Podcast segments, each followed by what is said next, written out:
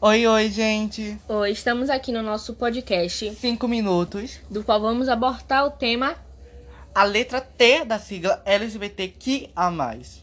Para começar, o que essa letra T significa nessa sigla? Transsexuais ou transgêneros, pessoas que se identificam com outro gênero que não aquele atribuído no nascimento, inclusive dentro do aspecto não binário, conceito relacionado à identidade de gênero e não à orientação sexual ou afetiva.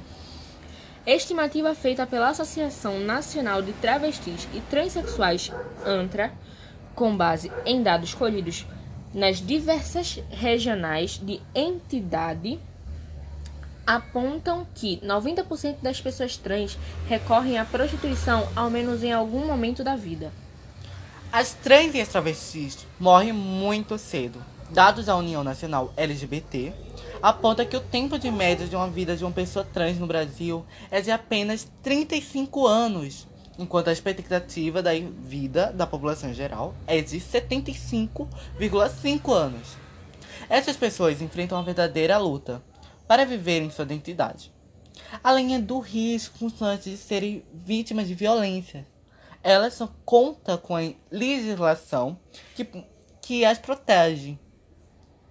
São excluídas do mercado do trabalho, têm uma enorme dificuldade para acessar os serviços de saúde, são hostilizadas e violentadas nas escolas e sofrem frequentemente com incompreensão e rejeição da família. O transfeminismo surge justamente a partir da necessidade de representação, manifesta-se como uma forma de responder às demandas de mulheres trans que foram excluídas do movimento feminista marjatório. É uma crítica às desigualdades do movimento feminista pela perspectiva transexual.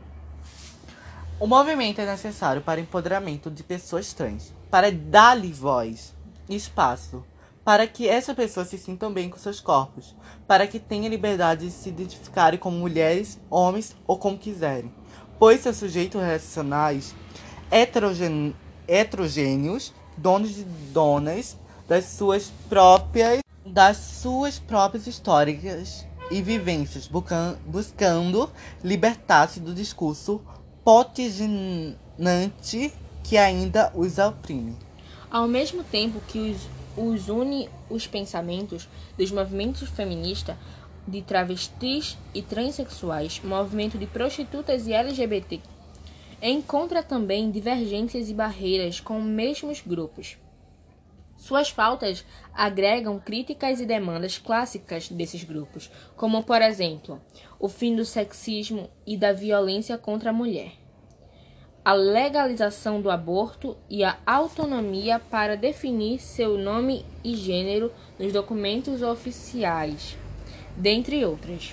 Essa corrente bebe das fontes da terceira onda, afastando a ideia de que gênero está atrelando ao órgão sexual, defendendo que existe formas diferentes de ser mulher, afastando o conceito universalista de que mulher é aquela com vagina. Agora eu vou falar sobre famosos que são trans ou travestis. É, Tami Miranda.